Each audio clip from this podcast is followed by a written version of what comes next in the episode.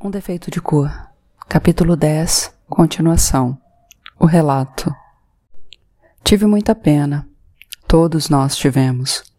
E foi por medo da febre amarela que o João e a Maria Clara não queriam que eu e a Geninha embarcássemos para o Brasil. Por mim, sei que não há perigo algum. Essa febre não terá tempo de me pegar, mas temo por ela, que eu nem queria que viesse como se eu não a conhecesse, como se ela não vivesse fazendo sacrifícios por mim, dizendo ser em paga de tudo que já fez por ela. Mas não há o que pague esta companhia, e eu vou morrer devendo muito, pois acho que ninguém sabe o valor que esta viagem tem para mim. Às vezes fico pensando no que há de errado com os seus irmãos, que se preocuparam com a tal febre a ponto de ameaçarem me trancar em casa, se eu continuasse insistindo em fazer essa loucura, como eles disseram quando me despedi. Para avisar o João, eu mandei uma carta, mas três dias depois ele estava em Lagos e, junto com a irmã, fingia não entender meus motivos para atravessar o Atlântico a essa altura da vida, depois de ter deixado passar tantas oportunidades quando era mais nova e tinha saúde. Com os três sarus, os vapores britânicos, ou em qualquer outro navio que eu quisesse. Eles sempre souberam de você e durante todos esses anos acompanharam meus esforços para encontrá-lo e apresentaram argumentos que achavam razoáveis para me provar que já era tarde demais.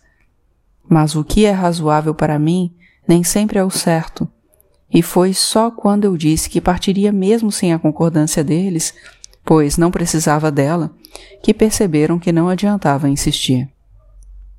Tive a ideia de fazer este relato três dias antes da partida, quando pedi a ajuda da Geninha e mandei comprar papel. O que eu imaginava ser uma carta de dez, doze páginas, porque sabia que não viveria até te encontrar, já se transformou em tantas que nem temos coragem ou tempo para contar, colocadas em uma pilha enorme aqui ao lado da minha cama. Sorte que percebemos isso ainda antes de embarcar, quando então mandei comprar mais papel, muito mais. A Geninha acaba de me avisar que nem foi tão exagerado quanto imaginamos a princípio. Passando os dias dentro desta cabine, ditando o que ela vai escrevendo, somente agora, no final da viagem, é que começo a pensar no que significa voltar ao Brasil, embora eu nada vá ver nos lugares dos quais ainda me lembro. A Geninha verá por mim, e também fica encarregada de fazer com que tudo isso chegue às suas mãos. E sei que ela o fará, mesmo tendo pistas que, de tão velhas, podem não ser de grande ajuda. Mas antes de falar disso, tenho que te contar o que me levou a fazer essa viagem em tais condições. E preciso voltar àqueles últimos dias de 1865, quando seus irmãos embarcaram para Paris deixando-me sozinha em Lagos. Não que eu esteja me queixando, mas acho que eles nunca deram muito valor ao meu sacrifício, ao quanto foi penoso deixar que partissem depois de ter perdido todos os outros filhos. Notícias. Esperei dois longos meses pelas primeiras notícias, cartas do padre Jean Pierre e da Maria Clara. O padre contava da excelente viagem e que já tinha procurado a pessoa que ficaria responsável pelos IBGs quando ele fosse embora. E que naquele momento estava começando a levá-los para conhecer muitos lugares bonitos de Paris. De fato, a carta da Maria Clara dava conta de que estavam adorando a cidade, muito maior e mais bonita do que imaginavam. Encantaram-se com os modos e a elegância das pessoas, e a beleza, a altura e a grandeza dos prédios e das pontes, como João tinha mandado me dizer, provavelmente pensando em fazer igual quando voltasse à África.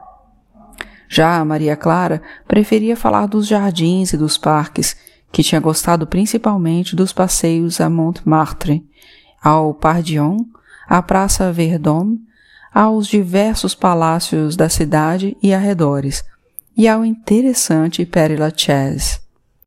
Lembro-me de que na segunda carta ela comentou que riu bastante depois de ter lido a minha pergunta sobre o Père Lachaise, se era algum missionário que o Père Jean-Pierre tinha apresentado a eles.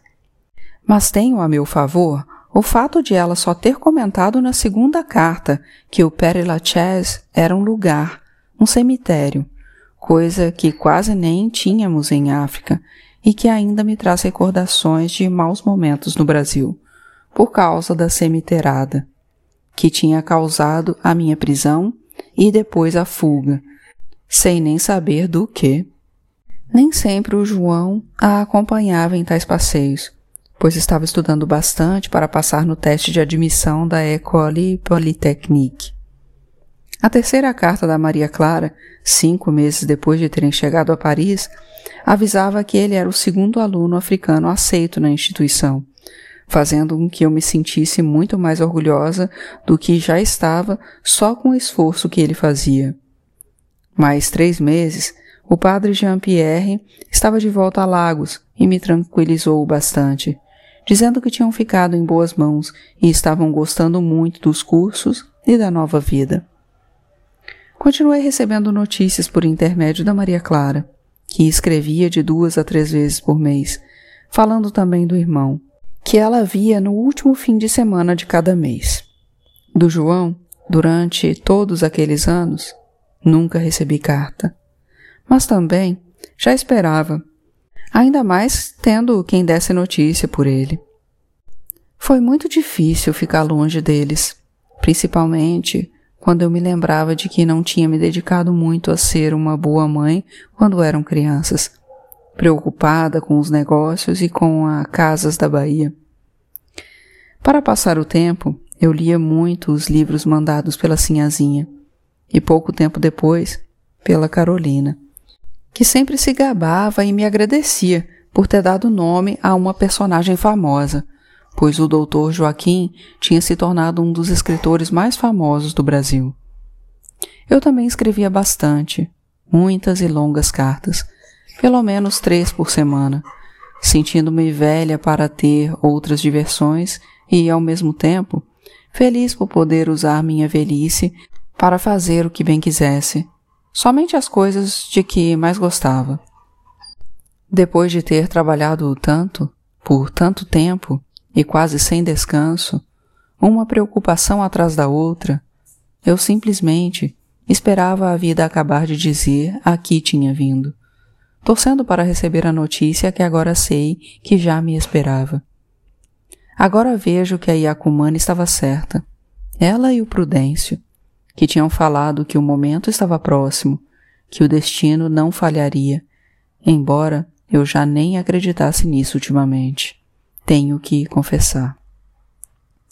Não sei onde arrumava tanto assunto para tratar com a sinhazinha, mas os dias chuvosos, ou os que eram refrescados pelo vento armatã, uma desavença entre os empregados da casa ou algum desconhecido que eu via pelas ruas ou pela praia, qualquer coisa era motivo para as linhas e mais linhas.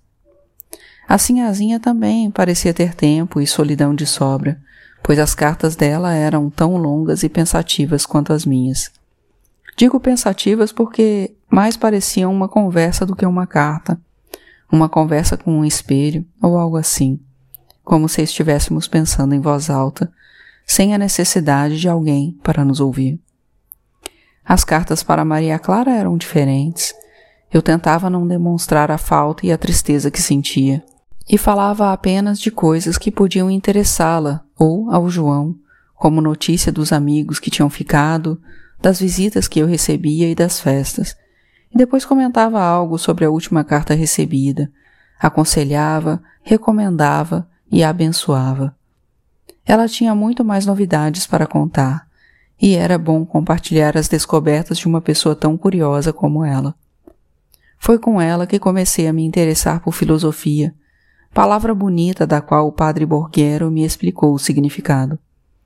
Ela falava muito mal de Rousseau, um filósofo para quem as mulheres nunca poderiam almejar igualdade com os homens, para quem as mulheres não deviam estudar, ao contrário do que diziam dois outros de quem ela sempre me falava muito bem. Acho que Condorcet e Diderot. Anos franceses. No final de 1869, a Maria Clara estava formada professora, mas não quis voltar para casa, dizendo que esperaria pelo irmão. Insisti um pouco, mas logo percebi que não adiantaria nada, pois, além da curiosidade, ela tinha herdado a minha teimosia. Mas eu queria que ela voltasse logo porque receava que estivesse passando da hora de se casar, pois quase todos aqueles pretendentes de antes da viagem já estavam casados. Não que eu achasse que para isso tinha um tempo certo, mas sabia por experiência que, depois de certa idade, depois de certa sabedoria, é muito mais difícil arranjar um homem à nossa altura, um que nos agrade e com quem seja possível viver. Eu gostava do John, mas eu era melhor do que ele, e às vezes tinha que ficar cuidando dos pensamentos para não desgostar, para não achar que estava perdendo meu tempo. Antes de se formar, a Maria Clara já tinha começado a dar aulas na escola da Soyá Maria Terese, como mestra assistente. E quando tomou a decisão de permanecer em Paris, foi convidada a assumir uma matéria só para ela. Contou isso com tanto gosto e tanto jeito que me convenceu de que ela precisava daquela experiência, que seria importante para quando voltasse à África e abrisse a sua própria escola. Estava também frequentando alguns cursos em uma universidade, a Sorbonne, a única aluna africana, e os professores gostavam muito dela. Eu só soube disso na volta, pois ela tinha ouvido um dos missionários me dizer que as moças eram aceitas lá, mas que não era recomendável. Acho que ela fez o que eu faria, depois de ter visto que era suficientemente esperta para frequentar qualquer ambiente. O João não ia muito bem no curso, mas por querer, pois a irmã disse que ele era um farrista, um janota, que frequentava muitas festas com os amigos. Eu não me importava, a não ser quando o preceptor escrevia pedindo mais dinheiro antes do prazo combinado, pois o João tinha exigido uma quantia maior do que lhe cabia. Foi mais por causa desses amigos, que eu não sabia quem eram, que fiquei preocupada quando os missionários contaram que Paris estava em guerra, que os cidadãos, e principalmente os estudantes, estavam indo para as ruas lutar contra os exércitos. Eu queria tomar o primeiro navio para lá, mas não deixaram. Disseram que era arriscado chegar à cidade naquele momento, e em tal navio, em meu lugar, seguiram duas cartas para Maria Clara. Na primeira, eu exigia que voltassem imediatamente, e na segunda, depois de me aconselhar com o padre Clemente, disse que ficassem por lá mesmo, até a situação se acalmar a ponto de ser possível tomarem um navio e não parecer que estivessem fugindo de alguma coisa. Mandei as duas cartas porque havia outras coisas importantes escritas na primeira, misturadas ao pedido de retorno. A resposta da sua irmã dizia que a situação por lá já não era boa fazia algum tempo, e ela não tinha dito nada para que eu não me preocupasse, e prometeu escrever pelo menos uma carta por semana dando notícias, mas elas nunca chegavam com regularidade. Os trabalhadores de Paris tinham invadido a sede do governo, exigido a queda de Napoleão III e proclamado a Terceira República, em uma tal de Comuna de Paris. Quando não chegava navio ou quando chegava atrasado, eu passava dias terríveis, inquieta, sem dormir, mandando rezar missa, fazer sacrifício para Xangô e para Naná, e conversando com a minha mãe e minha avó para que os voduns delas protegessem os meus ibejis.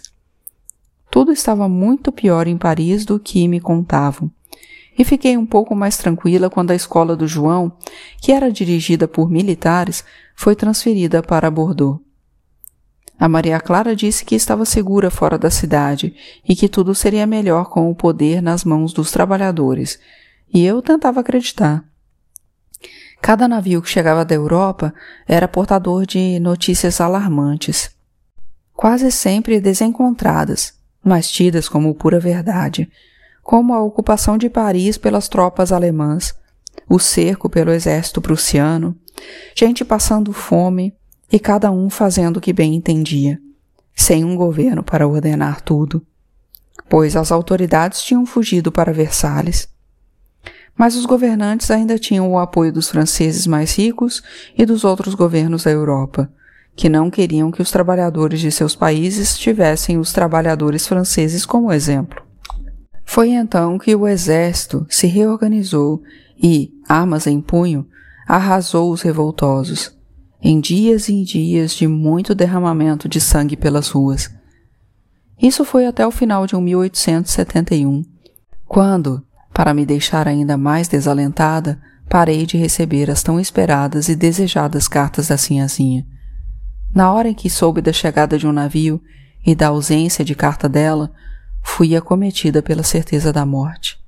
Mas me neguei a acreditar até que a Carolina escreveu confirmando. Disse que a mãe tinha morrido tranquila, sentada à secretária, escrevendo em um caderno que ela contava o dia a dia, como se estivesse conversando com o doutor José Manuel. Sinhazinha. Foram dias de muita tristeza para mim.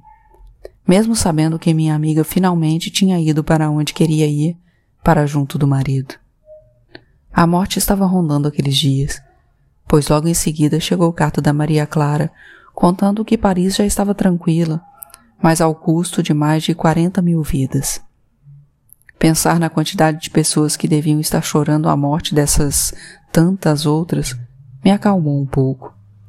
Fez com que eu parasse de me sentir a única sofredora em todo o Aie embora tempos depois tenha me penitenciado ao perceber que o que mais lamentava nem era a perda da amiga de longa data, mas sim o fato de não ter mais com quem conversar quando conversava comigo mesmo. Ou seja, lamentava a falta que ela me fazia e não a falta dela, já que não nos encontrávamos havia tanto tempo. Percebi isso lendo as cartas da Maria Clara e os estudos que ela me mandava sobre filosofia, e também porque a Carolina começou a me escrever, muitas vezes querendo saber coisas sobre a mãe e também a meu respeito. Ela se lembrava bem de quem eu era, principalmente dos dias que passamos todos juntos naquele sítio da Bahia. Logo depois da rebelião dos mussurumins, quando o Banjocô tinha sido o melhor amigo dela. Na verdade, era tio, filho torto do avô, mas isso eu não contei, porque sabia que era segredo de família, e segredo meu também, que não me sentia à vontade para conversar sobre isso nem com a sinhazinha. A Carolina se lembrava de como eu era antes de fazer todas aquelas minhas viagens à sua procura, algo de que nem eu mesma me lembro direito. Savalo, Uidá, Ilha dos Frades, São Salvador, Itaparica, São Luís, Cachoeira, são Sebastião, Santos, São Paulo, Campinas, Uidá e Lagos. Era lá, em África, que eu deveria morrer, onde tinha nascido. Mas estou aqui, indo morrer no Brasil, na sua terra. Será que posso considerar isso minha última homenagem? Como a única coisa que uma mãe, à beira da morte, pode fazer por um filho?